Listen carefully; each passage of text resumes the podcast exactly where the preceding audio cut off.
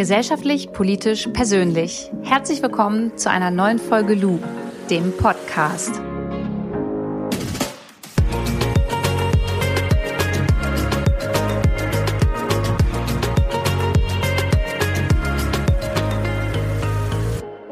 Ich tingel ja jetzt schon echt Monate durch den Bundestag, spreche mit verschiedenen Politikerinnen und Politikern, aber habe eigentlich noch nie so wirklich darüber geredet, wie das eigentlich so ist, als Bundestagsabgeordneter oder Abgeordnete im Bundestag zu sitzen und dort zu arbeiten. Also hat man dann überhaupt noch Privatsphäre? Wie viel arbeitet man? Was verdient man eigentlich?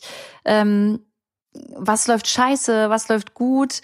All so eine Sachen beschäftigen mich voll und würde ich super gern wissen. Und deswegen hatte ich die Möglichkeit, mich mit dem Bundestagsabgeordneten der Grünen, Daniel Bayas, zu treffen. Daniel sitzt seit 2017 im Bundestag und ist meiner Meinung nach einer der Politiker, der es echt immer wieder mega verständlich auf den Punkt bringt, was jetzt eigentlich in der Politik passiert und der auch Zusammenhänge super erklären kann. Und deswegen habe ich ihn gebeten, ja, sich einfach mal ein bisschen Zeit zu nehmen und mit mir gemeinsam darüber zu sprechen, so dass ihr auch mal ein Bild davon bekommt, was eigentlich so ein Bundestagsabgeordneter den ganzen Tag so macht.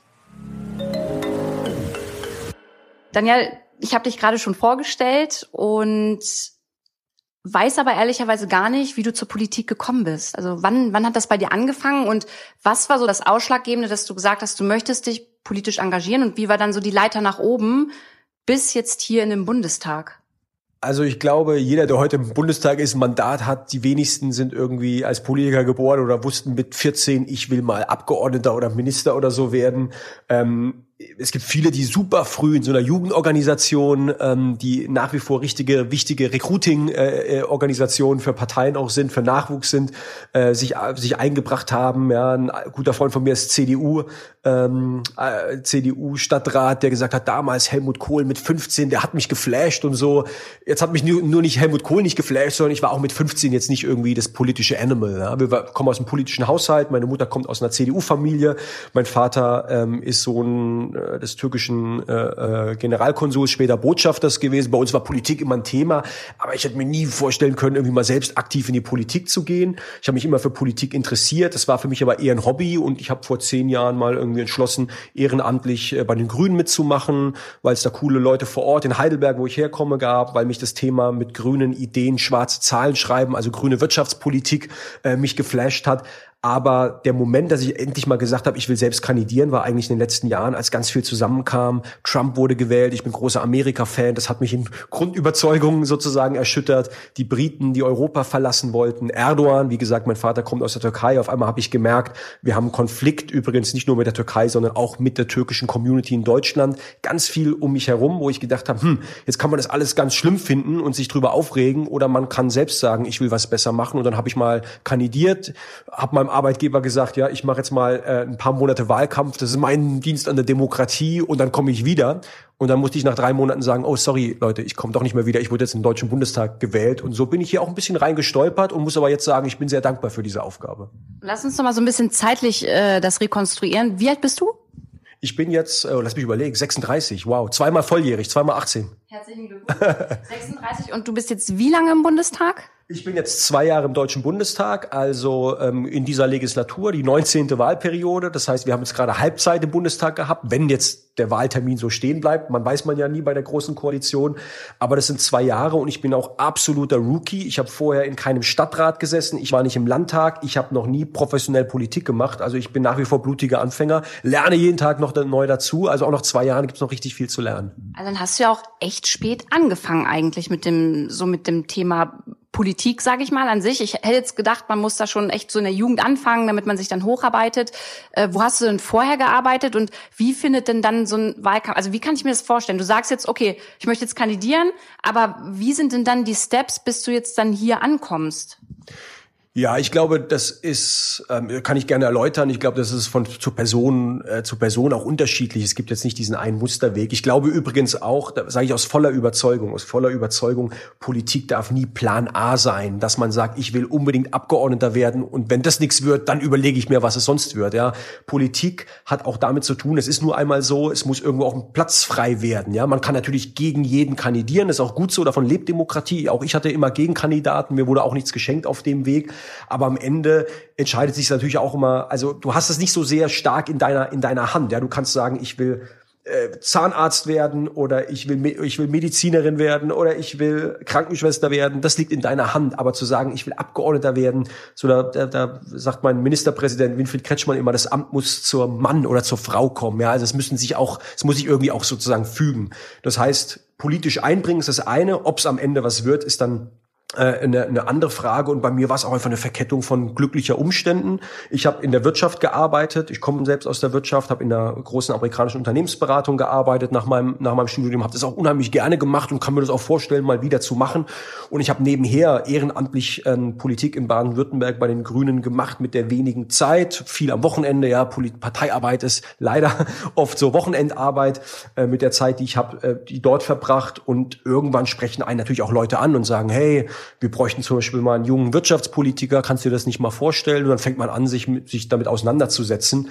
Und dann kommen natürlich ein paar Dinge zusammen, habe ich ja gerade auch erzählt, in dem Fall äh, viele politische Dinge, so dass ich irgendwann gesagt habe, hey, das, was du da siehst, ja, und mit den Leuten, die du in der Politik begegnest, kannst du das nicht eigentlich auch? Und hast du da nicht selbst Bock, irgendwie was zu machen? Und ich habe gesagt, ja, ich habe Bock, was zu machen. Und am Ende mich dann irgendwie auch durchgerungen zu so einer Kandidatur. Man wacht auch nicht morgens auf und sagt, ich will es jetzt machen, sondern es ist ein Prozess, der dauert. Ja.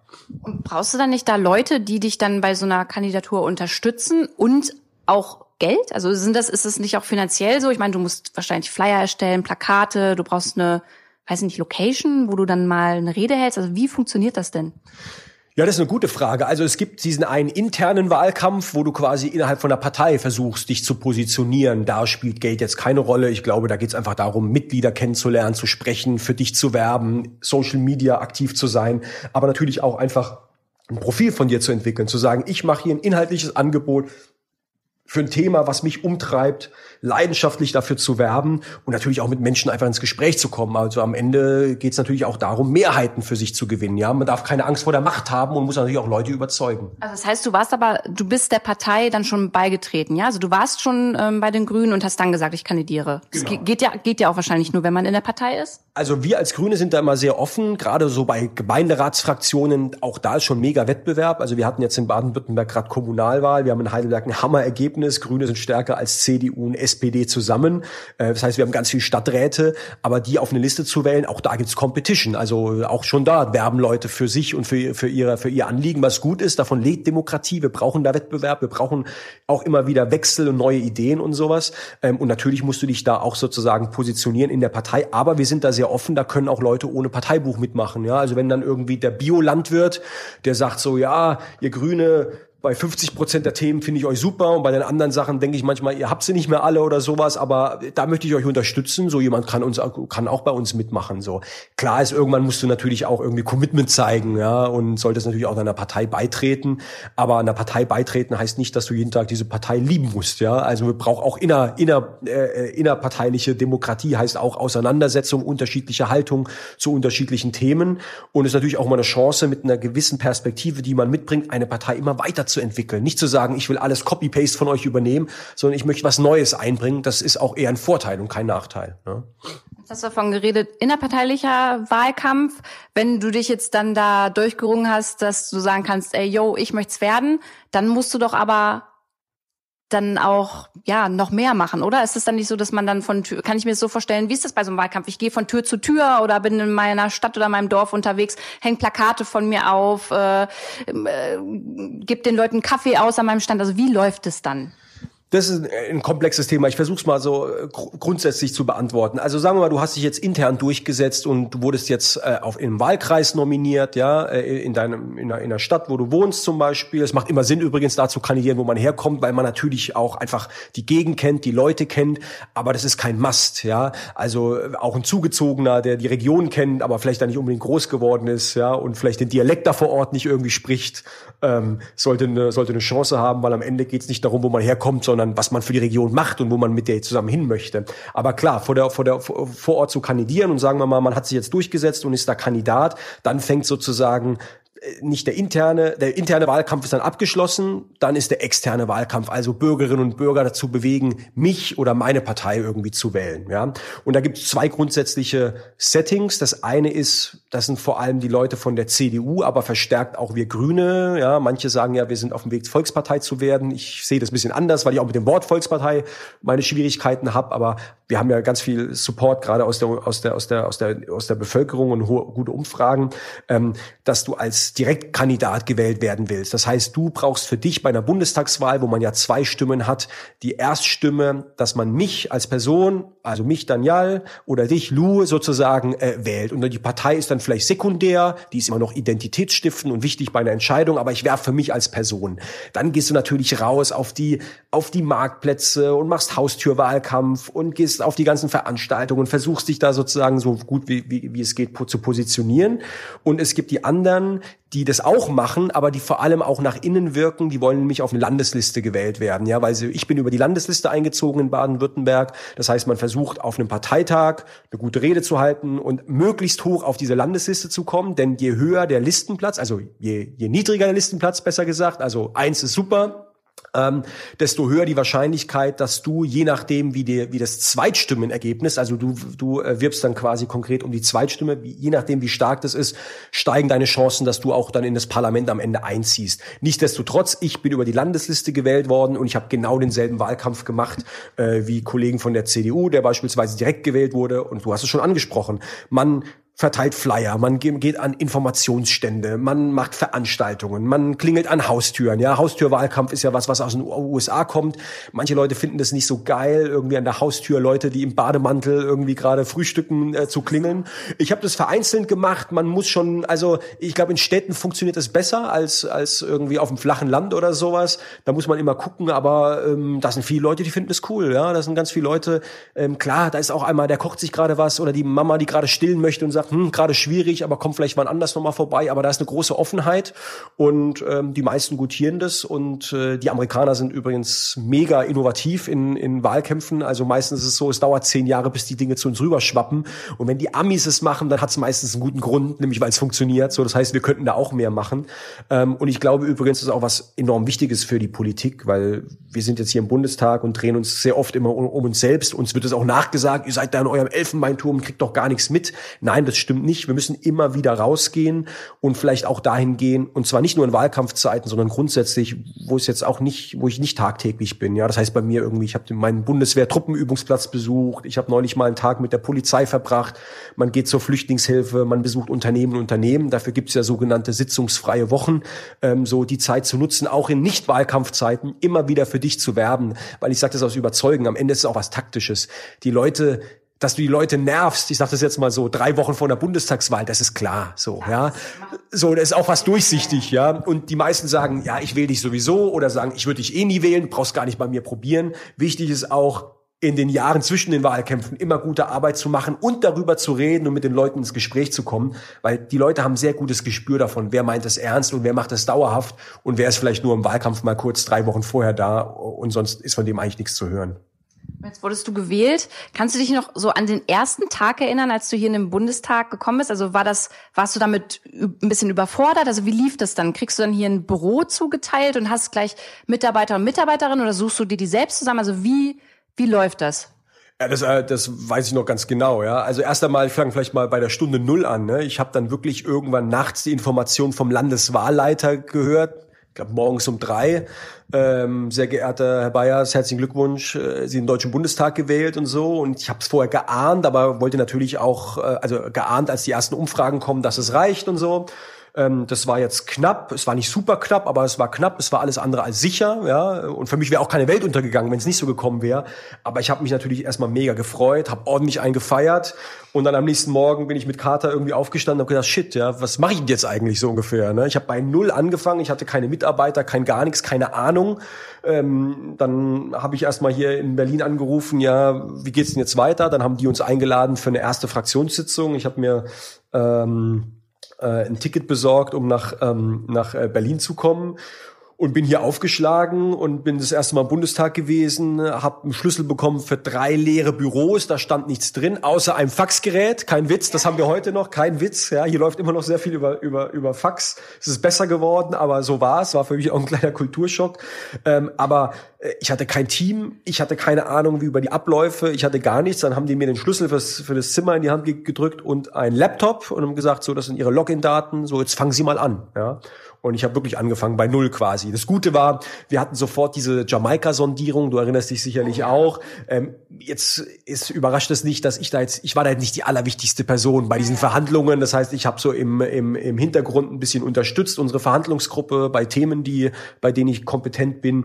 Aber ansonsten hatte ich auch ein bisschen Zeit, dieses Büro aufzubauen. Und du, das dauert, ja. Also ich habe, bis ich hier alle Mitarbeiterinnen, Mitarbeiter gefunden habe, bis klar war, in welchem Ausschuss ich war, also für welches Thema ich verantwortlich ich bin, dass ich die Kolleginnen und Kollegen kennengelernt habe, dass ich in Berlin eine Wohnung gefunden habe, dass ich nicht nur ein Faxgerät, sondern auch mein Telefon, mein iPad, mein Computer, alles, was ich brauchte, so. Also ich würde sagen, bis alles das gestanden hat, ja, bis ich im Wahlkreis äh, in Baden-Württemberg, wo ich herkomme, Wahlkreisbüros aufgebaut habe, dort Mitarbeiter gefunden habe, ja, da vergeht fast ein Jahr oder sowas, ja, und dann geht's erst richtig los sozusagen. Genau, drüber müssen wir auch noch mal reden. Es ist ja nicht so, dass du hier wirklich nur im Bundestag bist als Bundestagsabgeordneter, sondern ja auch jeder Abgeordnete Abgeordneter oder jede Abgeordnete ähm, einen eigenen Wahlkreis äh, hat. Das heißt, das wird dir auch, ich meine, wenn du mir das jetzt sagst, das sind ja alles voll viel Kosten. Wird es dann übernommen? Also bekommst du am Anfang als Abgeordneter dann einen Betrag X und dann wird gesagt, so jetzt kannst du dir irgendwie da ein kleines Räumchen suchen bei dir als Wahllokal und da dann jemanden einstellen und hier dann jemanden einstellen. Also wie, wie macht man das? Oder gehst du mit deinem eigenen Geld ran? Nein, du kriegst schon Geld dafür, das ist auch gut so. Wir Abgeordnete, also mit uns muss man auch kein Mitleid haben, wir verdienen hier gutes Geld, kann man öffentlich einsehen. Wir kriegen ungefähr eine Abgeordnetenentschädigung, heißt es. Es ist kein Gehalt, es ist kein Lohn, es ist eine Entschädigung, weil man sagt, ja, Lou, wenn du jetzt auf einmal nicht mehr deinem eigentlichen Job nachgehen kannst, sondern eine, ja, wahrscheinlich 70, 80 Stunden Woche im Bundestag klopst und eigentlich nebenher nicht mehr wirklich was machen kannst. Einige Kollegen machen das, äh, dass sie noch nebenher irgendwie Steuerberater oder so sind, aber es sind wenige ähm, in der Regel würde ich sagen, eigentlich kann man nicht in der nebenher noch irgendwie was Zweites machen, weil es so viel Zeit kostet. Dann wirst du dafür entschädigt und wir sollen ja auch jetzt irgendwie, auch weil wir einen anstrengenden, einen verantwortungsvollen Job haben und weil wir nicht anfällig sein sollen für Korruption, kriegen wir ungefähr 10.000 Euro. Da zahlen wir auch Steuern drauf, da zahlen wir auch ähm, äh, äh, Krankenkasse und solche Geschichten. Aber es bleibt noch ein bisschen was übrig, davon kann man gut leben. Und on top kriegt man eine kleine Pauschale, mit der kannst du sozusagen eine Zweitwohnung in Berlin anmieten. Das musst du alles selbst organisieren. Du kannst eine Büro, ich habe in dem Fall sogar zwei Büros in meinem Wahlkreis, weil ich einen großen Wahlkreis habe, im Norden und im Süden, ein Wahlkreisbüro angemietet, wo ich Leute vor Ort habe. Ähm, und ansonsten zahlt der Bundestag für, wir kriegen eine Bahncard oder wenn man mal fliegen muss, bezahlt das auch der, der Bundestag, oder wenn es auf eine Delegation sozusagen geht. Dafür wird gesorgt. Und ich habe einen letzten Topf, nämlich den für meine Mitarbeiterinnen und Mitarbeiter. Und das sind die wichtigsten hier. Ohne die wäre ich gar nichts. Die halten den Laden hier auf Trab. Ähm, die bereiten mich gut für Termine vor. Die sind auch in den Themen gut drin, oft besser drin als ich. Das ist meine Philosophie. Ja, if, if you're the smartest person in the room, you're in the wrong room. Du brauchst Leute, die zumindest in einer Disziplin besser sind als du. Mein Redenschreiber kann besser äh, reden und schreiben als ich. Ich habe einen Steuerexperte, der kann das Zeug besser als ich. Ich habe ein Orga-Talent, der kann besser fünf Bälle gleichzeitig in der Hand äh, halten als ich und so. Also das glaube ich schon enorm wichtig. Und aus diesem Topf muss ich halt sozusagen meine Mitarbeiterinnen und Mitarbeiter auch äh, äh bezahlen. Wir sind im Großen und Ganzen schon rundum ganz gut, äh, ganz gut versorgt versorgt. Ja, also da können wir uns auf jeden Fall ähm, nicht beschweren. Wir sind wie ein kleines mittelständisches äh, Unternehmen. Wenn man alle Leute bei mir zusammenzählt mit Praktikanten und sowas, komme ich auf knapp zehn Leute und äh, das ist schon schon nicht ohne, ja. So, das ist übrigens finde ich auch ein bisschen so schade. Ne? Also ich hatte mir, ich, ich hatte jetzt den Vorteil, ich habe vorher war ich Projektleiter, ich hatte Führungserfahrung und Verantwortung. Das hat mir enorm geholfen auch ähm, gerade als Berater, der immer sehr strukturiert so vorgeht, hier auch gut Fuß zu fassen und die Prozesse halbwegs gut zu verstehen, relativ schnell.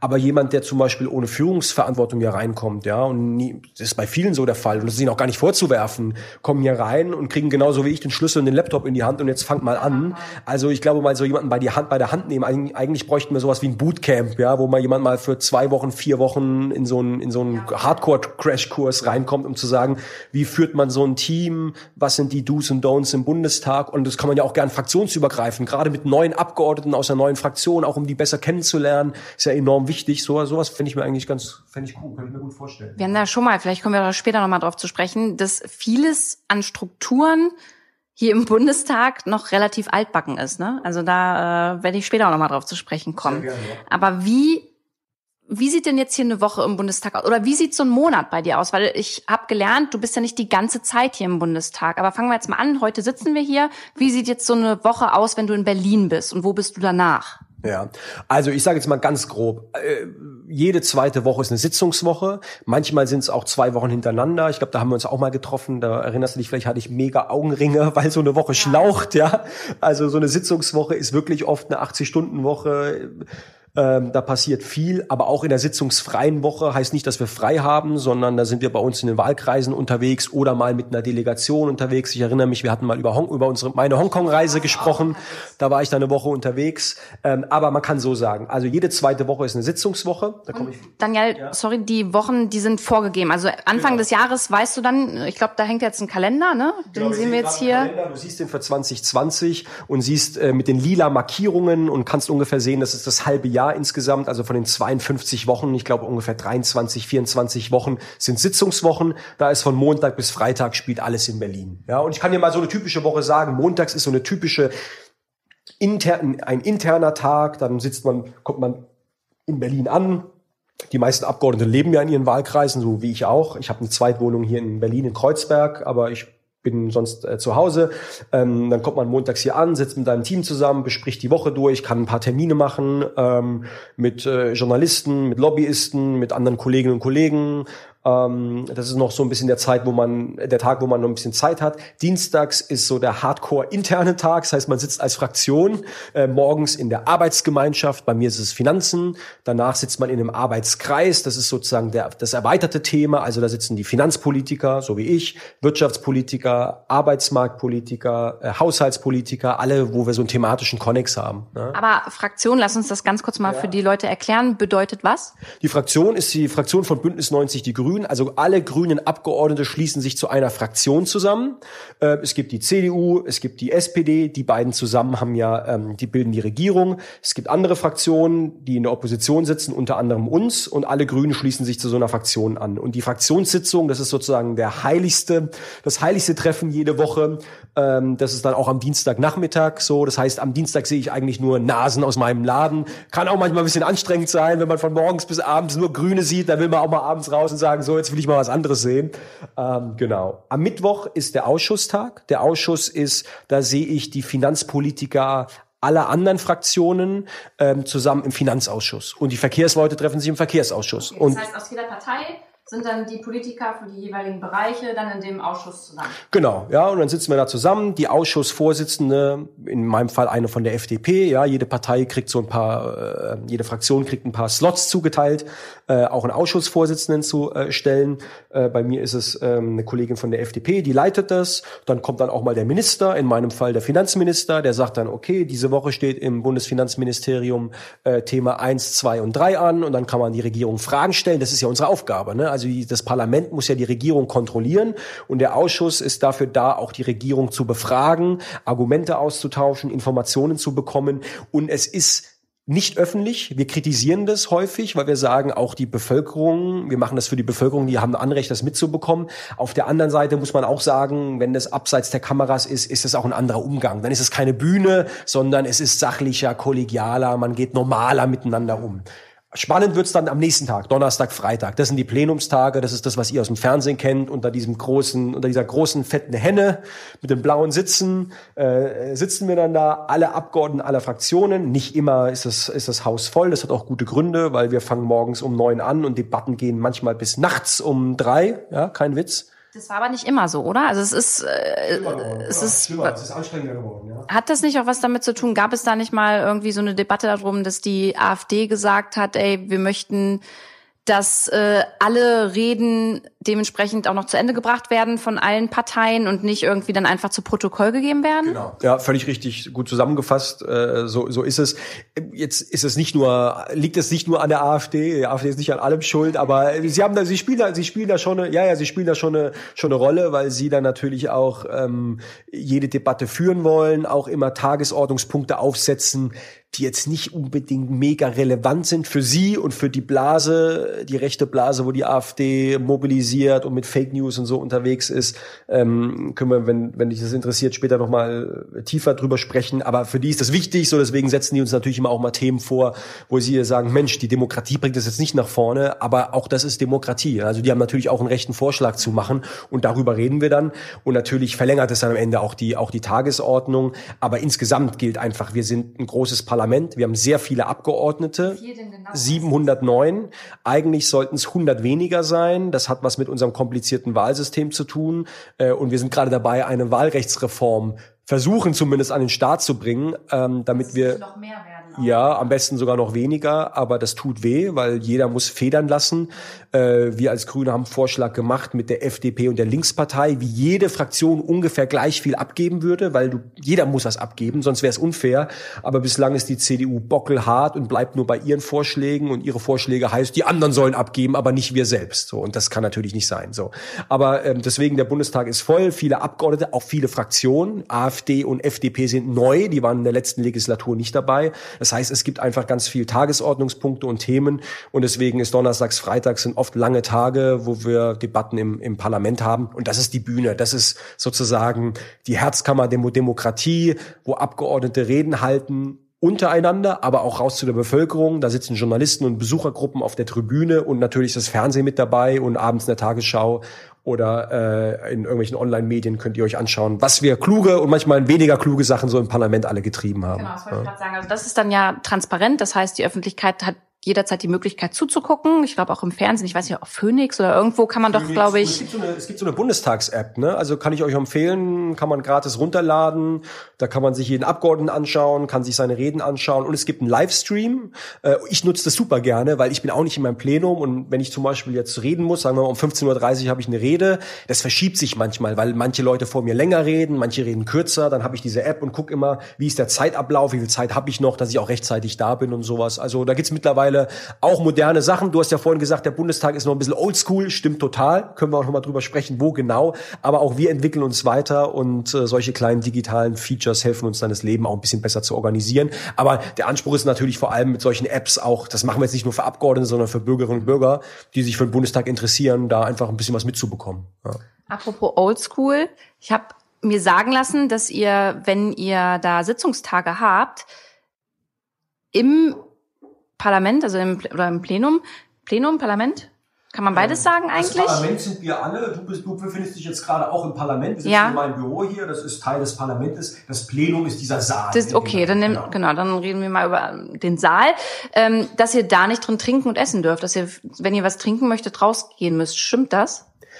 Also wir hatten eine Debatte, ähm, da sind zwei Kollegen ähm, an einem Tag umgekippt. Ähm, das war auch an so einem Tag, wo wir wieder so einen mega langen Sitzungstag hatten und ganz viele Journalisten, die auch mich angerufen haben, Herr Dr. Bayers, jetzt sagen Sie mal, wie anstrengend ist das eigentlich und so. Also ja, es kann schon anstrengend werden, aber es ist jetzt nicht so, dass wir da verdursten. Ja, du kannst da jederzeit äh, dem Saaldiener, der Saaldienerin Zeichen geben, dann kriegt man auch einen Schluck Wasser. Wenn man vor die Tür geht und das sind 30 Meter, dann stehen da Wasserspender, dann kann man auch was trinken und sowas. Ähm, eine Colaflasche und ein Snickers auf dem Tisch zu stehen haben, das wäre jetzt nicht cool. Ich glaube, Demokratie hat auch Respekt und Wertschätzung verdient und wenn jetzt wir alle da anfangen, äh, unsere Laptops aufzubauen und essen und zu trinken, so dann würde auch dem Parlament ein bisschen so die, die der der Charakter genommen werden. Aber es ist ein anstrengender Job, machen wir uns nichts vor und dann muss man schon auch schauen, dass man genug isst und genug trinkt. Ich merke das an mir selbst, ja, ich kann mir mal zeigen, ähm, so wie so ein Kalender irgendwie aussieht. Ich mache jetzt mal hier mein iPhone an und ähm, du siehst irgendwie so ein, heute geht's Super so, voll, ne? Das aber immer ganz wenig Lücken und Termine gehen länger und dann noch irgendwie ein Mittagessen reinquetschen, schafft man nicht. Also nimmt man halt mal ein Brötchen mit und das vergisst man halt auch mal. Ne? Also und dann, gar, kann man gar nicht so gesund eigentlich leben. Erinnerst du dich immer zum Beispiel daran, dass du genug trinken? Also trinkst du ausreichend hier? Ja, leider zu viel Kaffee und ich versuche dann immer abends, fällt mir ein, oh, ich habe zu wenig Wasser getrunken, dann trinke ich nochmal irgendwie viel, viel Wasser oder sowas hinterher. Aber man muss schon ein bisschen auf sich acht geben. so ja. Du hast gesagt, es hat was mit Respekt zu tun, dass man da nicht auf seinen Laptop äh, auf dem auf den Tisch haut. Jetzt war ich ein paar Mal da, wenn ihr äh, da Sitzungstage hattet und lass mich raten, und du hast mich mit dem Handy gesehen. Hat dich jetzt nicht, aber da war zum Beispiel Frau Merkel und auch Herr Scheuer und wirklich alle Minister, Ministerinnen. Ich glaube, das war diese, wie nennt man die die Elefantenrunde. So, wenn, wenn wirklich alle da sind. Ja, ja, die saßen alle auf der Regierungsbank nebeneinander. Ja, genau. und es war wirklich so, ich war ganz geschockt die Minister, Ministerin, die Bundeskanzlerin, aber auch Abgeordnete haben ganz oft einfach aufs Handy geguckt, wenn jemand gesprochen hat. Und ähm, klar, ich kann das irgendwo nachvollziehen, dass man dann vielleicht auch mal irgendwie schnell eine E-Mail checkt, aber manchmal kam es mir so vor, dass sie gar nicht richtig zuhören oder den, den langweilig ist. Also wie, wie siehst du das denn? Also das ist ein Thema, auf das ich oft angesprochen werde. Jetzt würde ich mal sagen, das Handy ist nicht das Problem, denn äh, das Handy ist mittlerweile unser Arbeitsplatz. Ja, ich versuche das meiste elektronisch zu machen, E-Mails zu beantworten, Presseanfragen, Pressespiegel lesen, auch mal bei Social Media reinschauen. Äh, auch das ist ja Teil unserer Arbeit und sowas, gehört alles zum Job dazu. Früher hat man das halt in Mappen gemacht. Übrigens machen das auch noch heutige. Also wenn du mal siehst, so ältere Kolleginnen und Kollegen, die haben da ihre Mappe, die lassen sich alles ausdrucken. Die einen schauen halt ins Telefon und die anderen machen, gucken halt in die Mappe. Weder das eine ist nett, noch das andere ist nett, wenn jemand redet. Auf der anderen Seite, also so eine wie die, wie die Bundeskanzlerin, weil du sie gerade erwähnt hast. Ich meine, ich sagte mal ganz ehrlich, ich habe Hammer Respekt vor der Frau. Die hatten 18-Stunden-Tag. Ähm, die muss nebenher irgendwie ähm, mit äh, Trump über die Iran-Krise sprechen. Die muss mit Macron über ähm, die Zukunft von Europa diskutieren und hat dann noch irgendwie schwierige Gespräche mit dem chinesischen Präsidenten, weil sie irgendwie die Situation in Hongkong ansprechen müsste. So, dass die jetzt auch mal in der Rede im Bundestag, wenn gerade einer über irgendwie ein Steuerthema spricht, jetzt halt mal nicht zuhört. Ähm, da ist es schon okay, weil irgendwo müssen wir auch unsere Arbeit sozusagen ähm, äh, machen. Aber ich gebe dir bei einem recht und ähm, jetzt plaudere ich ein bisschen aus dem Nähkästchen, aber wenn du, wenn wir so eine Fraktionssitzung haben, die ja intern ist, ohne Kameras und so, da sieht's jetzt auch nicht besser aus. Ich schließe mich da voll mit ein. Ja, ich gehöre wahrscheinlich sogar eher zu denen, die zu viel an diesen dummen Dingern hängen und ähm, und äh, mal lieber auch mal ein bisschen mehr zuhören sollten. Ähm, deswegen, wir müssen, glaube ich, gucken, wie wir unsere Demokratie weiterentwickeln. Und das steht ja eigentlich in jedem Ratgeber, so wie man auch irgendwie einen Business-Alltag gut strickt, ist nämlich irgendwie unnötige Meetings, auf, unnö auf unnötige Meetings irgendwie verzichten. Ja, oder man macht ja mittlerweile so äh, kurze Meetings im Stehen, damit die möglichst kurz sind und jeder wieder seine Arbeit machen kann. Aber unsere Arbeitswelt hier im, in der Politik erreicht das nicht so wirklich, weil Sitzungen, ja, es kommt ja von dem Wort sitzen, das, das bestimmt halt unseren Alltag. Ich habe dir ja gerade die Woche irgendwie bestimmt. Also ich sitz eigentlich von zumindest dienstags bis freitags durchgängig in Termin. So, das heißt, du musst deine Arbeit in diesen Sitzungen irgendwie erledigen. Ich könnte mir vorstellen, dass wir schauen, wie können wir diese Arbeitstage kürzer machen, die Sitzungen kürzer machen, äh, Plenarsitzungen vielleicht auch kürzer äh, äh, gestalten. Wie können wir auch mit Hilfe von Apps und digitalen Technologien gucken, dass wir auch uns jetzt nicht jedes Mal physisch zusammentreffen, sondern vielleicht auch mal elektronisch das irgendwie machen können. Bin da total offen für, um dann die gewonnene Zeit zu nutzen, um rausgehen und mit Bürger zu diskutieren oder ähm, äh, ein Unternehmen zu besuchen oder eben mal seine E-Mails in Ruhe abzuarbeiten. Also ich glaube, das wäre eigentlich der richtige Weg, aber solange wir das nicht angehen, verwischen halt die Grenzen und man versucht halt sozusagen nebenher seine Arbeit zu machen und dann entstehen die Bilder, die du da so, so gesehen hast. Eines möchte ich aber schon sagen, äh, zur Verteidigung von uns allen so, also es gibt, so wie überall auch, in der Schule gibt es langweilige und weniger langweilige Räder und in der, in der, in der, in, äh, in, in, äh, im Bundestag gibt es Hammerreden und dann merkt man auch, da, da lauschen alle und legen ihre Telefone weg, weil sie merken, da liegt Spannung in der Luft, da geht was ab, da hält einer gerade eine Hammerrede oder provoziert oder sowas. Und es gibt andere Situationen, wo man sagt, na ja, das habe ich heute schon dreimal gehört, dann kann man auch mal abschalten so und das finde ich auch okay. Und wenn jetzt da jemand redet, mit dem du vielleicht nicht so übereinstimmst und die brennt es dann auf der Zunge zu sagen, ey, das ist kompletter Mist, den du da gerade erzählst. Dürft ihr dann reinrufen? Was passiert, wenn ihr reinruft? Und musst du dir selbst da manchmal so ein bisschen auf die Zunge beißen und dann sagen, hey, okay, ich würde jetzt gerne was sagen, aber geht halt nicht? Ja, ich rufe da jedes Mal die schlimmsten Kraftausdrücke raus. Nein, natürlich nicht. Aber ähm, Spaß beiseite. Also, ich habe ja vorhin gesagt, das ist eine Bühne. Also, wenn jetzt mein Kollege aus dem Finanzausschuss, der vielleicht in der Frage äh, eine andere Meinung hat, ja, der eine sagt vielleicht Steuern erhöhen und der andere sagt Steuern senken, also wirklich genau das Gegenteil. So, dann sind es ja keine neuen Argumente für mich. Ich habe das ja alles schon gehört. Ähm, man kann dann mal rein äh, äh, rufen, finde ich, und das tue ich dann auch, wenn jemand unredlich ist, also etwas sagt, was jetzt so nicht stimmt, ja, ähm, so dass man auch mal irgendwie reinruft und sagt, das möchte ich so nicht stehen lassen. Das wird von von den Zuschauern am Fernsehen gar nicht gehört, weil der vorne ist, der hat das Mikro, ist auch richtig so, dem muss man zuhören in dem Moment, dem wurde das Wort erteilt, aber da vorne sitzen so Protokollanten, die schreiben jedes Wort mit. Und im Protokoll steht dann drin, Herr Bayers sagte, stimmt nicht. Oder das haben Sie letztes Jahr noch anders gesehen oder irgendwie sowas, ja. Ähm, was ich merke, und da spielt die AfD, kommen wir nochmal auf sie zu sprechen, schon eine Rolle, ähm, die Reden, die im Bundestag gehalten werden, gerade von dieser Fraktion, ähm, sind Reden, da hätte ich mir nicht vorstellen können, dass in der Herzkammer der Demokratie auch äh, angesichts unserer Geschichte in Deutschland solche Reden mal wieder gehalten werden, also mit Hass und mit Hetze, hätte ich mir einfach nicht vorstellen können. Und ähm, da gibt's natürlich viele Zwischenrufe, ja, weil weil es auch ein menschliches Bedürfnis ist, wenn da vorne jemand steht und unausstehliche Dinge sagt, ähm, dass man das so einfach nicht stehen lassen möchte. Auf der anderen Seite ist es natürlich auch eine Provokation. Das wollen die ja auch. Das wollen die ja auch gezielt sozusagen gehen. Und dann jeder, jeder muss, jeder muss für sich irgendwie entscheiden, wie geht er persönlich damit um. Ähm, manchmal ist es auch einfach gut, nichts zu sagen, zu ignorieren und sie ihr Ding machen lassen und sagen, lass den drei Minuten reden. Das ist so eine typische Redezeit, manchmal auch fünf Minuten und dann ist auch wieder gut und dann reden wir wieder über die Sache. Aber manchmal ist es auch so, ähm, dass man einfach sagt, so, nee, das kann ich so nicht stehen lassen, weil das ist einfach unanständig und auch das ist menschlich einfach nachvollziehbar. Man darf nicht vergessen, wir sitzen da, wir sind, wir sind Menschen und wenn es da welche sind, die angesichts unserer Geschichte solche schlimme Dinge sagen, die die sagen, ja, dass man auch nicht einfach ruhig auf seinem Hintern sitzt und sagt, das interessiert mich nicht alles, sondern sagt so wirklich, das geht gar nicht.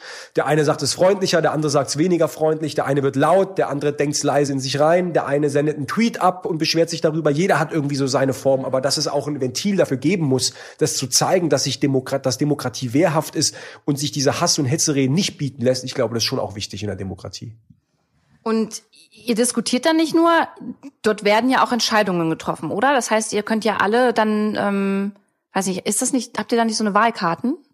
Wie, wie läuft das ab dann ja? Also ich, ihr habt Sitzungstage, da besprecht ihr Dinge und dann wird doch Besprochenes dann auch abgestimmt, oder? Genau. Also normalerweise gibt's Gesetzesentwürfe, die kommen ähm, selten aus dem Parlament, die kommen meistens aus der Regierung. Einige sagen übrigens, es sei ein Defizit in unserer Demokratie, weil wir das Parlament trifft die Entscheidungen, also sollten wir doch auch die Initiative haben für Gesetzesmöglichkeiten. Haben wir auch, rein technisch gesehen. Aber faktisch ist es so, dass zum Beispiel irgendwie ähm, eine Gesetzesvorlage zu jetzt irgendwie Verkehrspolitik oder Steuerpolitik oder Aus, Außenpolitik dann aus der Regierung, aus dem jeweiligen Ministerium kommt und der Minister das einbringt, weil der sein Haus, also das Ministerium, das hat, hat erarbeiten lassen. Wir haben ja Gewaltenteilung. Wir haben das Parlament, ich bin Legislative, also die Gesetze machen und wir haben die Regierung, die ausführt. Trotzdem ist die Regierung immer eng mit dabei bei Gesetzesvorschlägen. Das müssen wir vielleicht nochmal erklären. Es ist ja so, dass äh, alle Ministerien ähm, nur gestellt werden aus der Regierung raus, richtig? Das heißt, ähm, SPD, CDU, CSU haben dann jeweils ein Ministerium für sich. Genau, die teilen es unter sich auf, die machen einen Koalitionsvertrag am, am Anfang der Legislatur, da schreiben sie drauf, das sind irgendwie die, die Punkte, die wir in den nächsten vier Jahren abarbeiten wollen. Und dann einigen sie sich auf, das, auf die Ressortverteilung. Und die SPD benennt ihre Minister und die CDU und die CSU benennen ihre Minister, genau. Und so, und die kommen dann in der Regierung äh, äh, zusammen und stellen dann die Minister äh, der verschiedenen Ressorts. Und diese Minister sind dann diejenigen, die halt auch ihre Themen in ihren Häusern vorantreiben, müssen aber natürlich immer im Gespräch sein mit ihrer Fraktion, weil am Ende brauchen sie eine Mehrheit dafür. So, und jetzt hast du gefragt, entscheidet ihr? Ja, das ist unsere maßgebliche Aufgabe, weil wir wollen ja das Leben für Menschen besser und leichter machen und das geht nur, wenn wir auch Veränderungen herbeiführen. Das heißt, wir können der größte Debattierclub der Welt sein. Am Ende müssen wir Ergebnisse liefern. So, darum geht's. Und deswegen treffen wir natürlich auch Entscheidungen, jeden Tag unheimlich viele. Ich sage dir ganz ehrlich, manchmal ist es auch so, dass ich den Überblick verliere, ähm, weil in einer Woche, also wir könnten jetzt mal den Plan rausholen. Wir haben ja heute ähm, auch äh, Plenum, wir haben morgen Plenum, äh, wir diskutieren ganz viele Themen. Ich habe auch den Überblick ein bisschen verloren und manchmal gehe ich da rein und sage, oh, was wird da gerade diskutiert, worum geht's da? Weil ich kann natürlich auch gar nicht über alle Themen Überblick behalten. Ja, ich bin ja auch Fachpolitiker und bei anderen Themen verlasse ich mich auch ein bisschen auf meine Kolleginnen und Kollegen. Es gibt aber sehr wichtige Themen, da stimmst du namentlich ab. Ja, da beantragt eine Fraktion und sagt, hey, wir wollen wissen, wie hast du als Person abgestimmt, wenn du da nicht mitmachst, also wenn du keine Karte einwirfst, wo der Name draufsteht, ja oder nein oder Enthaltung, dann kostet dich das auch Geld, auch gar nicht wenig. Also es soll, ja, ja, das, das kostet dann irgendwie 200 Euro oder sowas. Das kostet dann irgendwie eine, eine Strafe, dass du auch wirklich einen Anreiz hast, äh, dabei zu sein und nicht Dinge zu verpassen oder dich zu drücken. Ähm, und wann macht man das? Das macht man vor allem bei zentralen Fragen, zum Beispiel Auslandseinsätze also eine der wichtigsten, äh, das war eine der schwierigsten Entscheidungen, hier am Anfang zu kommen und auf einmal über Krieg und Frieden abzustimmen. Ne? Schicken wir Soldaten nach Bund nach Afghanistan? Ähm, zum Beispiel, da gibt's auch keine Fraktionslinie. Meine Fraktion, die Grünen, ähm, da gibt's drei Gruppen, die die zustimmen, die die sich enthalten und die diesen Einsatz ablehnen. Ich stimme dem zu. Ich schicke Soldaten, Soldaten nach Afghanistan äh, weil ich von dem Einsatz nicht hundertprozentig überzeugt bin, aber ich glaube, dass es besser ist, dort zu sein, weil wenn wir uns da zurückziehen, auch wieder die Taliban stärker werden würden, Frauen nicht mehr in die Schule gehen könnten und so weiter. Ähm, aber mal unabhängig davon, wie man dazu steht, das ist eine Gewissensentscheidung, die musst du mit dir selbst ausmachen. Und wir haben diese Woche eine der zentralen Gewissensentscheidungen in dieser Legislatur, das ist nämlich die Zukunft der Organspende. Auch da gibt's keine Fraktions... Das ist ein Thema gerade, ne, mit den Sparen. Genau, Genau. Und das war ein super, das war für mich jetzt eigentlich ein Highlight ne, in, der Legis, in der Legislatur. Warum? Weil es eine Geschichte war, wo ich von Anfang an einfach keine wirkliche Meinung hatte und durch Gespräche mit Betroffenen, mit Ethikerinnen, mit Medizinerinnen, mit Studierenden, mit Fra Familie und Freunde, die da auch Einfluss auf mich äh, haben in solchen Fragen. Ähm, meine Tante beispielsweise, die selbst noch eine, mehrmals eine Niere transplantiert bekommen hat und lange auf einer Liste stand, mich da im engsten Kreis auch ausgetauscht, um am Ende zu einer Entscheidung zu kommen, ja, die du ethisch vor dir, vor deinem Gewissen vertreten musst, so, ne? Und das ist eigentlich wirklich eine der da, da merkst du, das ist so die Sternstunde der Demokratie. Und man merkt auch, oft ist es gibt es keine Schwarz-Weiß-Entscheidung, es sind schwierige Entscheidungen, es sind Abwägen von Argumenten, man sieht die Dilemmata, man sieht die Widersprüche, es gibt für das eine gute Argumente, für das andere gute Argumente, aber am Ende musst du dich auch entscheiden und auch deine Entscheidung, glaube ich, vor allem vor dir selbst, aber natürlich auch für Wählerinnen und Wähler gut begründen können. Das heißt aber, du hast gesagt, es wählt jetzt nicht jeder aus eurer Fraktion nach eurer Parteilinie. Also das heißt, man kann sich auch mal dagegen entscheiden, wenn man weiß, okay, da gibt es irgendwie äh, so Grundsätze bei euch Grün, ja? Wenn da jetzt, kannst du dann auch mal gegen so einen Grundsatz stimmen, wenn du sagst, ey, okay, alles finde ich super, aber das ist halt voll nicht mein Ding und macht man das dann oder traut man sich das dann nicht, weil man dann irgendwie so ein bisschen das Gefühl hat, okay, da stimme ich jetzt ja auch irgendwie dann gegen die Partei an sich?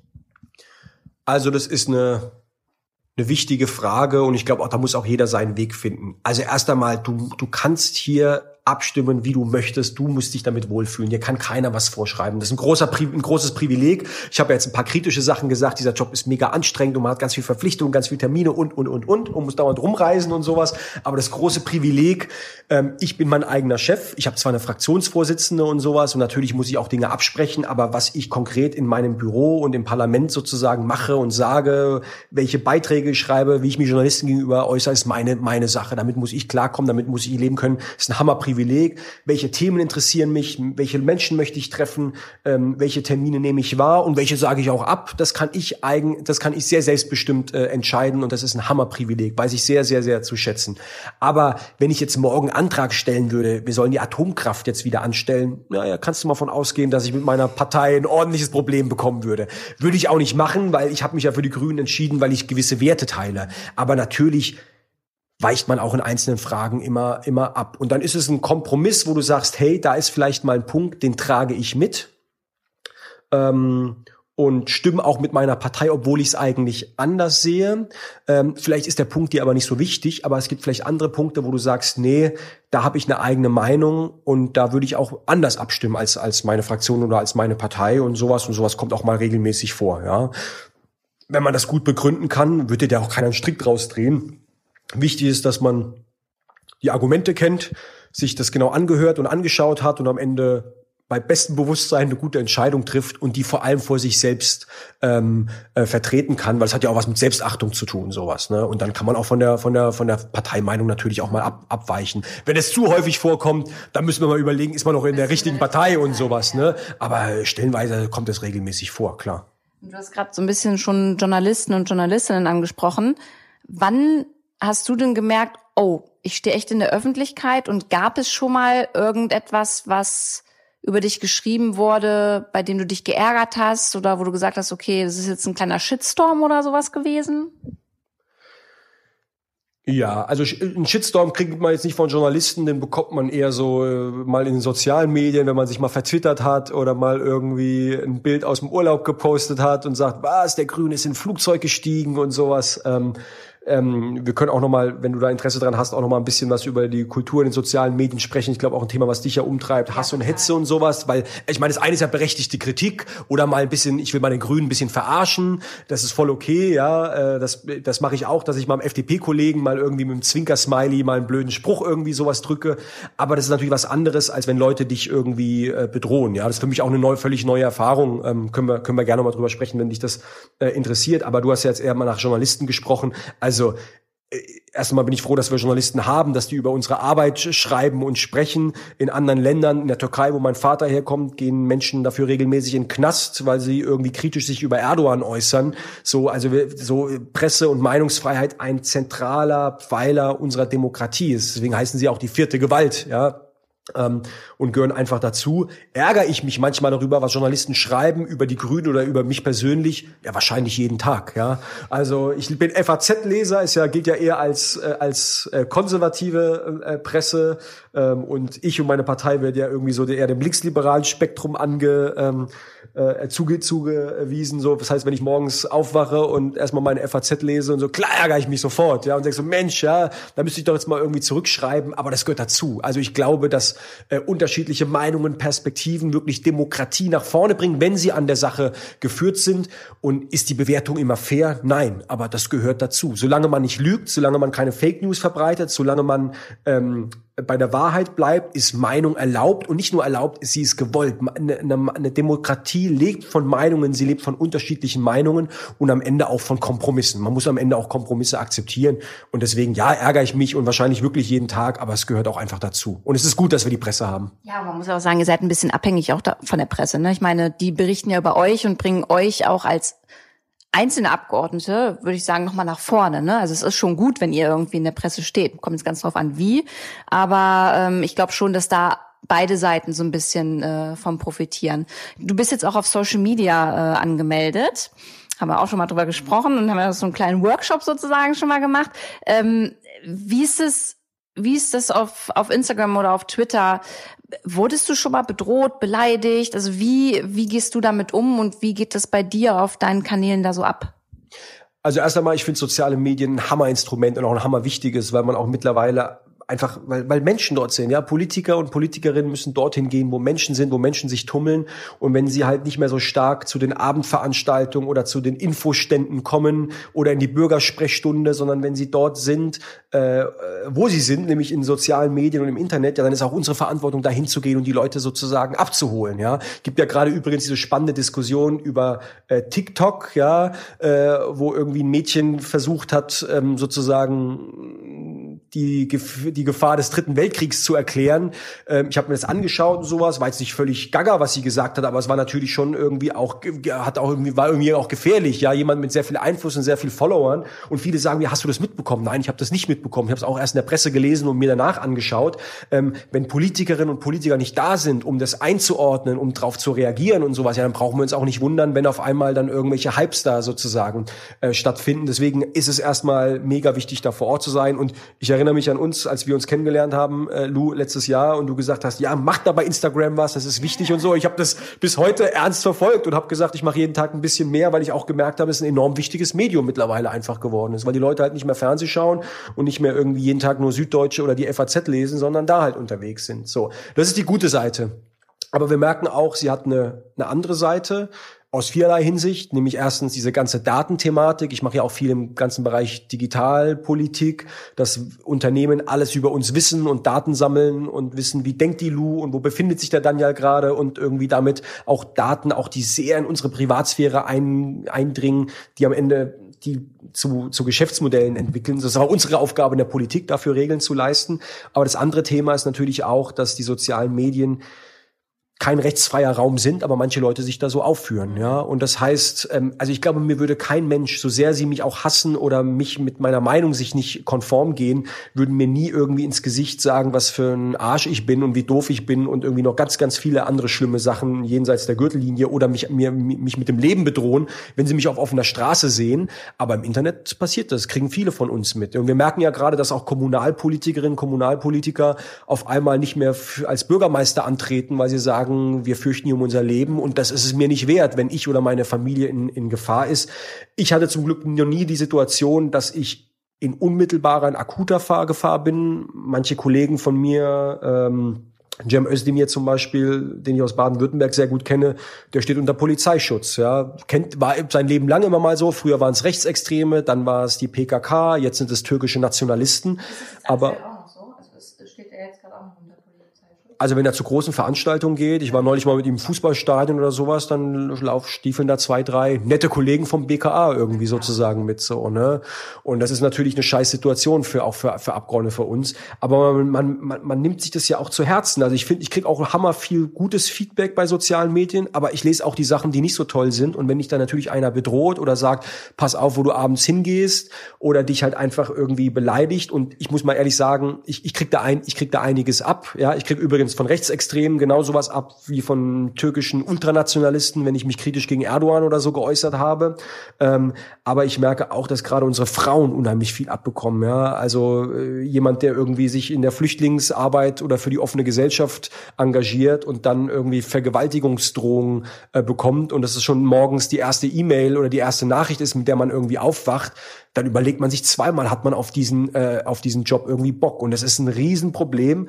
Und ich finde, da muss unsere Demokratie wehrhaft sein. Da müssen wir alle zusammenhalten. Übrigens auch Leute in der Zivilgesellschaft, auch jemand wie du, der sich da in die Öffentlichkeit begibt und manchmal irgendwie Dinge um die Ohren gefeuert bekommt, dass wir untereinander solidarisch sind aber dass die Politik auch Regeln findet und sagt, man kann halt nicht im Netz einfach sagen, was man will. Das ist kein rechtsfreier Raum. Und jemand, der dort jemanden als Schlampe be äh, bezeichnet oder jemanden bedroht, das ist so, wie wenn man es im realen Leben macht. Und der muss Konsequenzen haben. Und da muss man auch einfache Möglichkeiten schaffen, dass ich zum Beispiel das auch online anzeigen kann. Ja, mittlerweile bin ich auch so, dass ich Dinge, die einfach strafrechtlich relevant sind, anzeige bei der Polizei. Aber es ist natürlich mega mühsam. Man muss da physisch hingehen mit meinem Perso. Ich brauche einen Termin. Man muss da lange warten. Ich denke mir halt auch so, ja, ich habe die Zeit dafür gar nicht. Ich muss das das alles ausdrucken und so weiter. Und am Ende kriege ich die Nachricht nach x Monaten, ja, wir haben das fallen gelassen, weil hat sich nicht gelohnt. So, genau. Dann mache ich das zwei, drei Mal und denke ich mir, ach fuck it, mache ich jetzt auch nicht mehr. Nein, wir brauchen Regeln, die müssen noch angewandt werden, weil Leute müssen schon auch spüren, das, was sie da sagen, das hat Konsequenzen. Ja. ja. Voll bei dir. Wie gehst du denn jetzt mit so stressigen Situationen dann um, wenn du nach Hause gehst? Also du sagst, du hast, wenn du in Berlin bist, halt voll die langen Tage. Was macht denn ein Bundestagsabgeordneter privat? Also was machst du abends? Wie, wie, wie schaltest du ab? Kannst du überhaupt abschalten? Ist die, ist das Thema Politik immer dabei? Also, also es hat schon einen Suchtfaktor, ja. Ähm, ich versuche manchmal jetzt auch wirklich so stellenweise mal ohne Telefon und so rauszugehen. Ist mal ein bisschen doof, weil manchmal muss man halt auch mal dringend telefonieren, wenn man nicht erreichbar ist und so schwierig. Aber der Nachteil ist, wenn man es dabei hat, äh, auch wenn keiner anruft, man liest halt in den Agenturen, wer hat was gesagt, man guckt sich die Nachrichten an und der Kopf rattert sozusagen mit. Also es ist richtig wichtig, auch zu schauen, dass man irgendwie runterkommt. Demokratie braucht Pause, ja.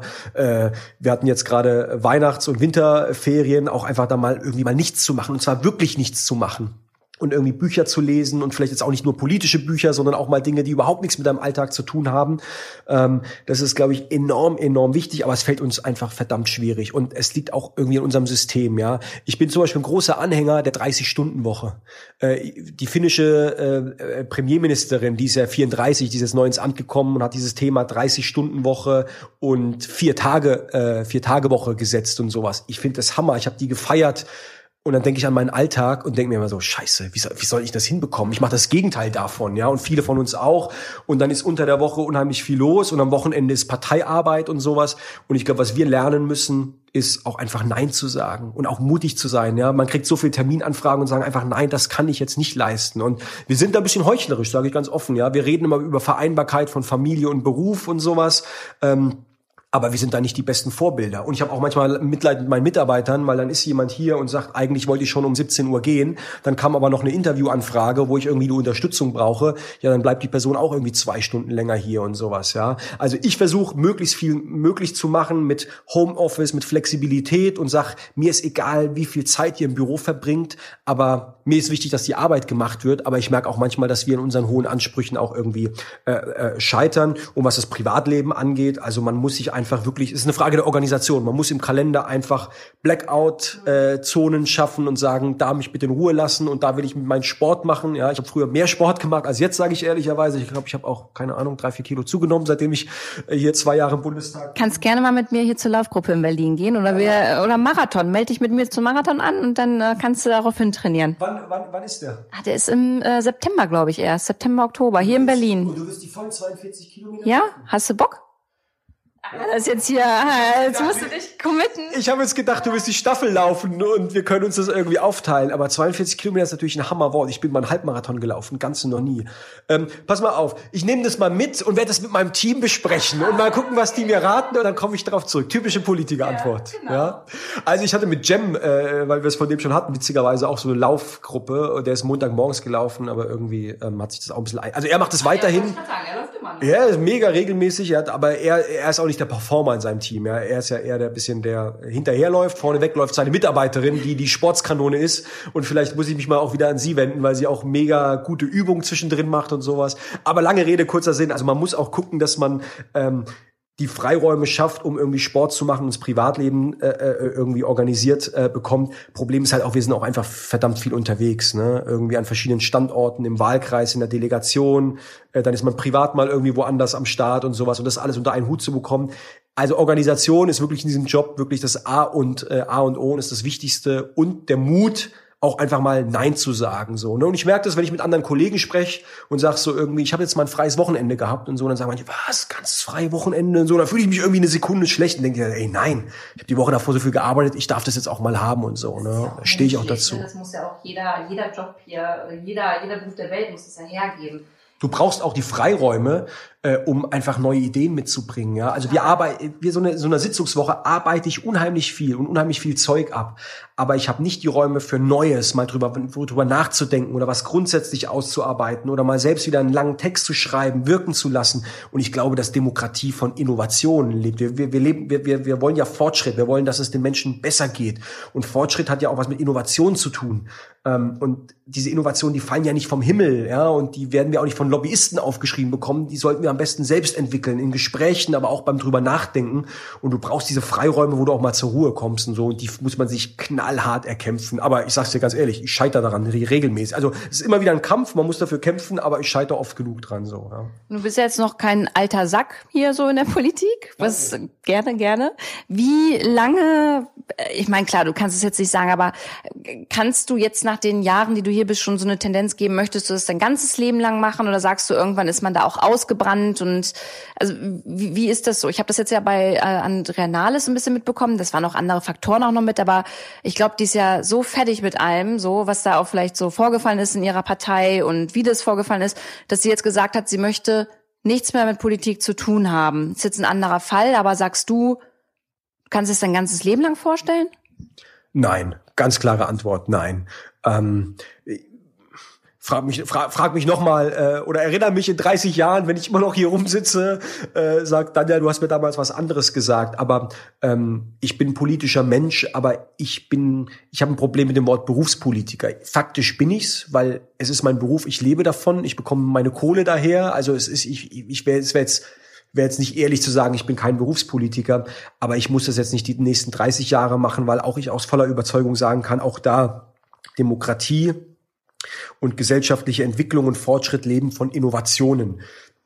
Und ich glaube, jemand, der einfach seine vierte Legislatur macht oder seine fünfte Legislatur, da weiß ich nicht, ob noch, also wir brauchen auch Erfahrung und ich, ich will gar nicht gegen einzelne Kollegen reden oder sowas, aber ich rede jetzt für mich selbst so. Ich glaube, irgendwann braucht man auch Wechsel und neue Ideen und man, ich war, war selbst immer jemand, der auch neue Dinge gemacht hat ähm, und ausprobiert hat und immer mal den Sprung ins kalte Wasser gewagt hat und davon auch enorm viel gelernt hat und man merkt irgendwann, ist diese Lernkurve auch gesättigt. Also man, man kriegt nicht mehr so viel mit. Und wenn du merkst, du machst es eher aus einer Routine heraus oder du bist nicht mehr aufgeregt, wenn du im Bundestag reden musst, weil du sagst, das ist ja schon meine 117. Rede und so. Ich glaube, da muss man auch mal überlegen, ob es noch, ob es noch ähm, ob das noch die richtige, die erfüllende Sache ist. Abgesehen davon, ich hatte einen Job vor meiner ähm, vor meiner äh, Tätigkeit als Abgeordneter, die hat mir super viel Spaß gemacht und ich kann mir auch vorstellen, mal wieder in der Wirtschaft, in der Zivilgesellschaft, bei einer Organisation was völlig anderes irgendwie zu machen, ein Buch zu schreiben, ich weiß es nicht.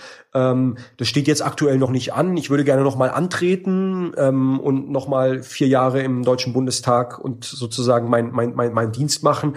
Aber ich will es auf keinen Fall ähm, äh, für, für immer, für immer macht man sowieso nichts, weil alles äh, ein natürliches Ende hat, aber sozusagen bis zu meinem Lebensende machen, weil ich wirklich glaube, Demokratie lebt von Wechsel und den muss man auch selbst möglich machen. Und vielleicht lass mir noch eine persönliche Sache sagen, so zu Andrea Nahles, ja, weil du das angesprochen hast. Man merkt auch das Ende, gerade von Spitzenpolitikern, das ist oft bitter, ja. Also ich bin ja, ich bin insgeheim, darf ich das hier mal so sagen, es hört ja hier keiner zu, ne? äh, ich bin ja schon auch ein Merkel-Fan und so und habe einen riesen Respekt vor der Frau und merke aber auch jetzt, wie mit ihr umgegangen wird, wo sie gesagt hat, sie tritt nicht mehr an und schon mal auch kurz manchmal spitz auf Knopf äh, stand, wie lange ist die Bundeskanzlerin noch im Amt, Journalisten schreiben drüber, CDU-Kollegen, ich sag Kollegen in Anführungszeichen, wie Friedrich Merz, die so an ihrem Stuhl rütteln und sowas.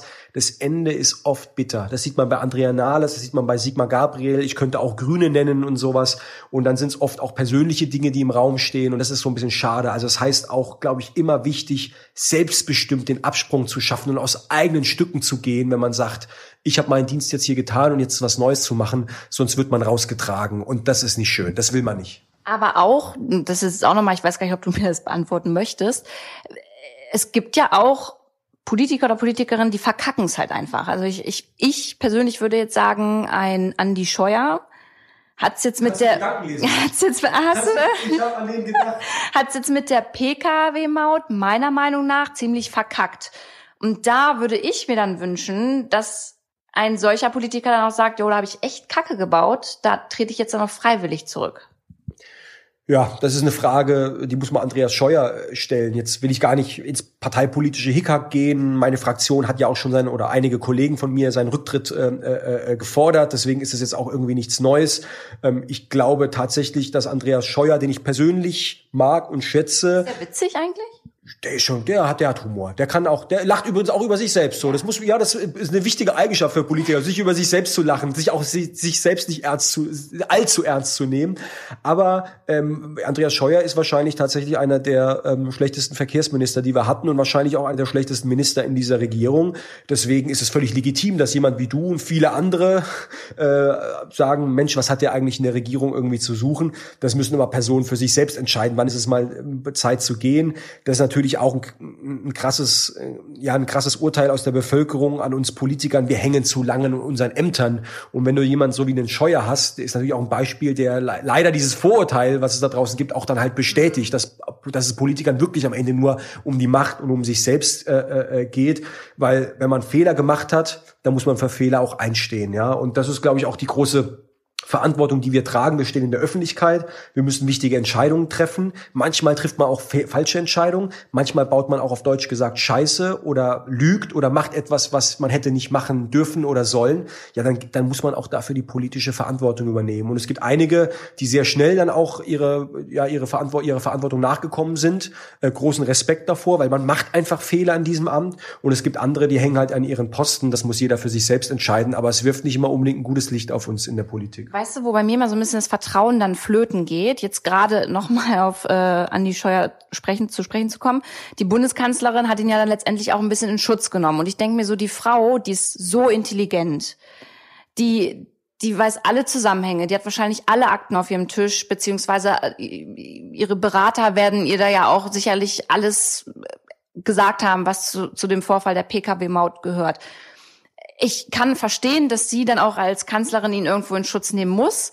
Aber ist es dann halt auch so ehrlich? Also muss man dann nicht auch gerade als Bundeskanzlerin vielleicht mal die Verantwortung insoweit übernehmen und dann mit dem Scheuer das Gespräch suchen und sagen, Mensch, ich kann öffentlich nicht sagen, dass, dass ich dich in Schutz nehme, weil du hast da einfach Kacke gebaut. Also wenn die Bundeskanzlerin das machen würde, dann hat sie vorher eine Entscheidung getroffen. Ne? Es gibt in, in dieser Frage gibt's nur Schwarz oder Weiß.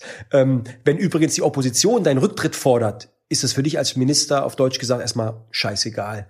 Schlimm wird's, wenn deine eigenen Leute nicht mehr zu dir halten. Dann weißt du, jetzt wird's ernst. War immer in der Geschichte so. Wenn deine eigenen Leute sagen, der ist nicht mehr tragbar, dann kannst du noch ein bisschen schwimmen, aber du weißt früher oder später, dass dann ist Schicht im Schacht und du säufst dann sozusagen ab. Das heißt, wenn die Merkel auch nur den Eindruck sozusagen vermitteln würde, sie hängt nicht mehr an dem, wäre er sozusagen erledigt. Deswegen muss sie sich, solange sie davon überzeugt ist, dass der noch in dieser Regierung bleibt, ähm, auch hinter ihm stehen. Merkel hat schon, also Merkel ist nicht nur die nette Merkel, Merkel ist auch Machtpolitikerin, die hat ja schon einige Jungs überlebt, überlebt äh, hat auch schon Leute gefeuert. Ja, Norbert Röttgen, heute der Vorsitzende vom Auswärtigen Ausschuss, sehr, sehr geschätzter CDU-Kollege, war mal Umweltminister, hat sich mal ein bisschen mit der Kanzlerin angelegt, den hat sie mehr oder weniger gefeuert. Und der wollte nicht von sich aus zurücktreten. Hat ihm wahrscheinlich, also die wird ihm vorher gesagt haben, du musst zurücktreten, hat er gesagt, nein, mache ich nicht.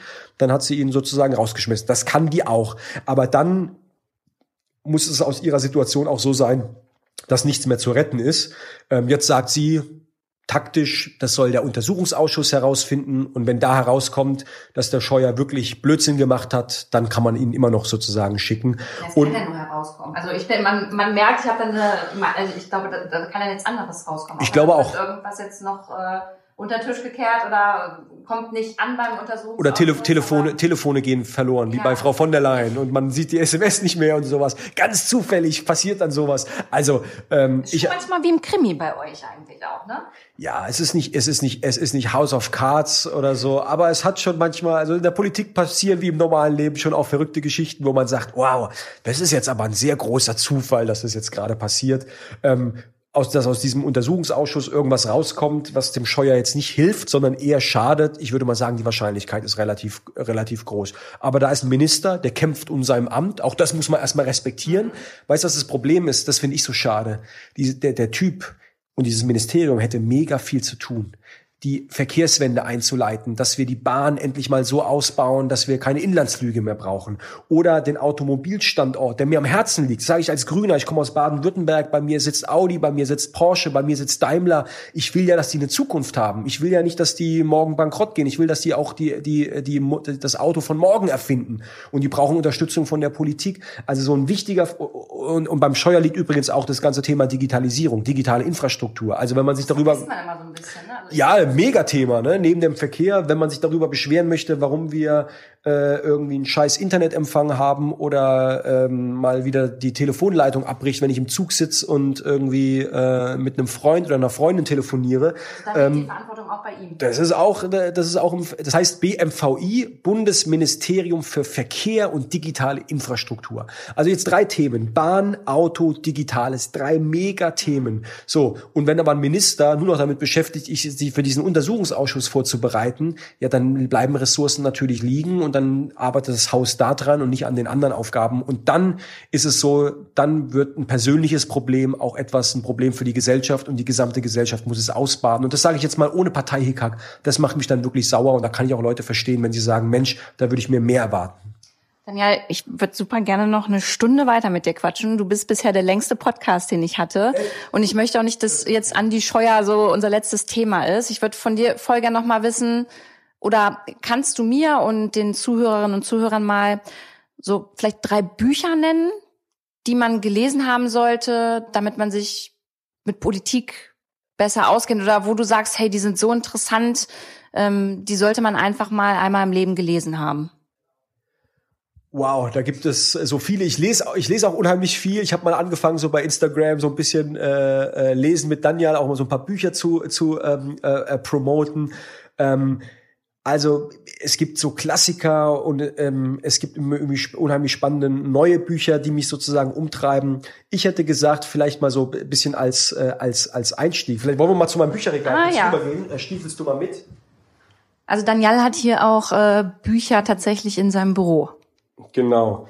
Und einige von denen habe ich sogar ähm, gelesen. Ich würde mal sagen, drei Bücher würde ich, äh, drei Bücher hast du mich gefragt, drei Bücher würde ich jetzt empfehlen. Das eine ist ein super äh, Einstieg, um zu gucken, was sind eigentlich die Herausforderungen, vor denen wir stehen. Und ist auch von einem spannenden Autor, ähm, nämlich ich lese mal vor den Titel, die Welt im Jahr 2035 gesehen von der CIA das Paradox des Fortschritts. Die CIA ist ja der Geheimdienst der USA. Da denkt man immer irgendwie an ganz viel Krimis und äh, James Bond und Auslandseinsätze. Wohl James Bond ist Brite und kein Ami, aber ähm, so ungefähr. Aber das ist natürlich erstmal ein Intelligence Service. Also die sammeln ganz viel Informationen und ähm, von Klima über Verkehr, über Demografie, also wie verändert sich sozusagen auch ähm, äh, unsere Altersstruktur, wissen die ein, eigentlich unheimlich viel. Und in diesem Buch ist Hammer beschrieben, wie die Welt eigentlich sich gestaltet mit ganz viel Zahlen, Daten und Fakten, aber sehr einfach geschrieben, aber auch welche Probleme damit äh, einhergehen. Zum Beispiel ähm, Wasser ist eine Wasser kommt bei uns aus dem Wasserhahn. Wir haben überhaupt kein Problem damit. Wir sehen aber, dass Wasservorräte weltweit schwinden und dass es auch dadurch globale Konflikte gibt, dass es neue Flüchtlingskrisen aus ähm, äh, ähm, ähm ausbrechen können. Wie geht die Politik damit um? Sind wir darauf vorbereitet? Und alles sozusagen mit einem Blick auf die nächsten 15 Jahre. Also wer ein bisschen die Zukunft verstehen möchte, sollte mal in dieses Buch ähm, reinschauen. Ich werde euch das nochmal unten in der Bio auch äh, einmal verlinken. Dann habe ich ein ähm, zweites Buch, das ist jetzt das Englische, ich habe das auch auf Deutsch gelesen. Äh, das ist von Jascha Munk, der ist selbst ein, äh, ein Wissenschaftler und zwar, ich glaube, in Princeton nee, in Harvard, ist a lecturer on the government at Harvard University äh, und ist selbst aber ein Deutscher und er hat ein Buch geschrieben, warum es unserer Demokratie, unserer liberalen Demokratie, also Rechtsstaat, Demokratie, offene Gesellschaft, das, was wir eigentlich in Deutschland, aber auch in den USA kennen, warum das unter Beschuss ist. Warum Leute wie Donald Trump in den USA, warum Leute wie Boris Johnson in Britannien, warum aber auch ähm, die AfD ähm, so viel Zulauf haben. Und es ist ein unheimlich spannendes Buch, weil es sagt, es gibt nicht die eine Antwort. Es sind nicht nur die einfach die Abgehängten in den, auf, den ländlichen Regionen. Es ist auch nicht nur Nationalismus. Es ist ein Zusammenhang von vielen Dingen, aber es ist vor allem auch extrem über soziale Medien, wo sich Rechte unheimlich gut organisieren, Fake News spreaden und am Ende das Ziel haben, die liberale Demokratie, so wie wir sie kennen, auch irgendwie zerstören wollen. Das klingt sehr martialisch, aber ich glaube, es geht gerade ums Ganze. Ich bin ja Wirtschaftspolitiker, das ist das Thema, was mich umtreibt, aber ich merke, ähm, das ist deswegen auch so eine spannende Zeit, weil neben den ganzen Sachthemen, über die wir sprechen, vor allem diese große Frage, haben wir eigentlich noch, können wir diese Demokratie, die wir gerade vorfinden, das äh, vereinte Europa, die offene Gesellschaft, dass Menschen, die auch so einen komischen Namen haben wie ich, ja, hier irgendwie frei leben können, ähm, dass Frauen ähm, auch äh, ja sich nicht verstecken müssen, dass all diese Fragen, die einfach eine fortschrittliche Gesellschaft ausmachen, dass es da gerade welche gibt, die richtig professionell daran arbeiten, das, zurück, das abzuwickeln und was können wir dagegen machen. Gibt keine einfache Antworten, aber ein paar Antworten sind genau in diesem Buch von Jascha Munk, das heißt The People versus Democracy, also die Menschen gegen die Demokratie, was ja erstmal ein Widerspruch ist, weil wir denken immer, die Menschen, das sind doch Teil der Demokratie, aber es geht natürlich um Populismus, vor allem um Rechtspopulismus und wie diejenigen ähm, im sogenannten Namen des kleinen Mannes ähm, die Öffentlichkeit und die Menschen auch ein bisschen ein Stück weit missbrauchen, um genau gegen diese Demokratie und nicht für sie zu arbeiten. Und es ist richtig, richtig spannend, aber es ist natürlich auch ein bisschen besorgniserregend, weil wir auf einmal merken, wow, wir haben in der Politik noch ganz, ganz ganz, ganz viel ähm, äh, äh, zu tun. Trotzdem glaube ich auch sehr interessant ähm, im Hinblick auf unsere Bundestagswahlen. Absolut. Dass man sich damit einfach noch mal ein bisschen mehr auseinandersetzt.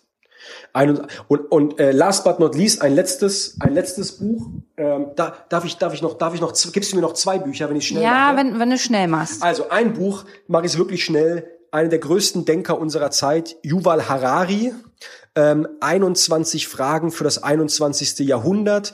Der, der beschäftigt sich vor allem mit den Themen künstliche Intelligenz und Biotechnologie. Sehr optimistisch, wie wir Technologie nutzen können, aber auch sehr auf die Risiken einwirken. Was ist eigentlich, wenn irgendwie Algorithmen darüber äh, bestimmen, dass die Lu zum Beispiel jetzt einen Kredit bekommt, ja, und nicht mehr der Bankberater oder der Einsatz von Biotechnologie dazu führt, dass irgendwie ja künftig Avatare und Roboter, ähm, ja, ich sage jetzt mal irgendwie die Pflege organisieren ähm, und wir selbst nicht mehr so richtig Herr eigentlich nicht nur der, unserer Daten sind, sondern nicht mehr genau wissen, was ist eigentlich Realität, was ist Fiktion. Und es ist ein bisschen so, geht, geht nicht in die Science-Fiction-Richtung, ist aber eine Vorstufe davon und wir merken auf einmal, wir haben unheimlich viel Regelbedarf. Also wer viel über Technologie und Zukunft äh, wissen und lernen möchte, gerade in den Bereichen künstliche Intelligenz und Biotechnologie und auch wie die beiden so zusammenwirken, Yuval Harari, 21 Fragen im 21. Jahrhundert. Last but not least, manchmal lohnt auch ein Blick in die Geschichte. Ich fand äh, letztes Jahr einen Bestseller hammer interessant und zwar die Biografie über Humboldt, einer der größten Wissenschaftler wahrscheinlich der größte Wissenschaftler, den wir hatten. Ganz viel coole Anekdoten, wie er mit Goethe irgendwie zusammen chillt in Jena und sie sich irgendwie über die Gesellschaft und die Zukunft austauschen. So ein bisschen, wie ich mir heute Coworking von so Startups vorstelle, die einfach mal, weißt du, ein Wissenschaftler und ein ähm, Dichter, die zusammensitzen und Ideen spinnen. Richtig cool geschrieben. Aber was mich wirklich beeindruckt hat, ist, was er schon über Klima, Umwelt, auch noch Umweltzerstörung ja, schon vor so viel Jahrhundert Jahren geschrieben hat. Alles, was heute genauso stimmt. Und das heißt, wer heute, glaube ich, auch die Natur verstehen möchte und die Herausforderungen, vor denen wir stehen, da muss man ja nur nach Australien und zu den brennenden Buschfeuern schauen, unbedingt den Humboldt lesen. Ein ganz guter Kopf, schon für, da, für die damaligen Verhältnisse. Ähm, Habe ich wirklich sehr genossen, sofort verschlungen. Das kann ich auch sehr äh, empfehlen. Also die aktuelle Biografie von Humboldt ist letztes Jahr erschienen. Ähm, sind, glaube ich, 400 Seiten. Es dauert ein bisschen, aber ist auf jeden Fall lohnenswert. Wow, danke. Da hast du uns auf jeden Fall, bleiben wir einfach mal hier stehen, da hast du, glaube ich, uns allen äh, gut was mit auf den Weg gegeben. Und zum Schluss möchte ich nochmal, dass du uns sagst, was hängt hier eigentlich für ein Bild in deinem Büro? Weil ich glaube, das haben andere Bundestagsabgeordnete nicht. Ja, in meinem Buch, äh, in meinem Buch, in meinem Büro hängt ähm, jetzt nicht irgendwie Joschka Fischer oder so, also obwohl Joschka ein cooler Typ ist, aber äh, du sprichst wahrscheinlich auf das große Muhammad Ali Bild an. Also ich bin großer Muhammad Ali Fan, ist glaube ich eine der großartigsten und größten Persönlichkeiten des 20. Jahrhunderts und er ist ja auch eine politische Person, ja? Er ist ja nicht nur der Boxer, dem äh, der Titel aberkannt wurde, weil er sich der Armee widersetzt hat und nicht nach Vietnam gegangen ist und dann sich zurückgeboxt hat, sondern er ist einer, der aufgestanden ist in Zeiten von Rassentrennung, ähm, für mehr Diversity und vor allem einer, der gesagt hat, ich, ich bin wie ich bin, ich muss mich keinem anpassen, ich muss keinem Kongressabgeordneten gefallen, ich muss auch nicht dem Sponsor gefallen, ähm, ich muss einfach mein Ding machen. Er war ein mega Großmaul, ja, wahrscheinlich würde man sagen auch ein bisschen arrogant, aber er hat einfach sein Ding gemacht und war leidenschaftlich äh, unterwegs, war ein Bürgerrechtler für die schwarze Community, für die muslimische Community in den USA, ähm, wo viele Rassenausschreitungen stattgefunden haben und sowas. Und es hat mich mega fasziniert und er ist einfach ein unheimlich cooler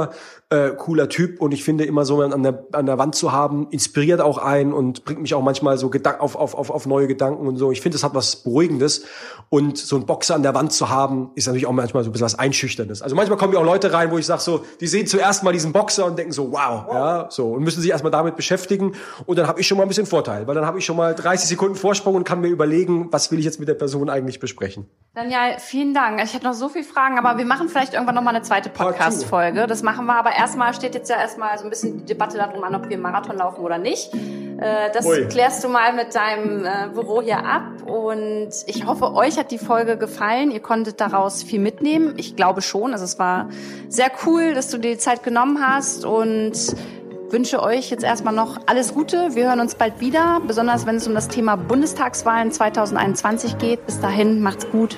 Eure Lu. Ciao.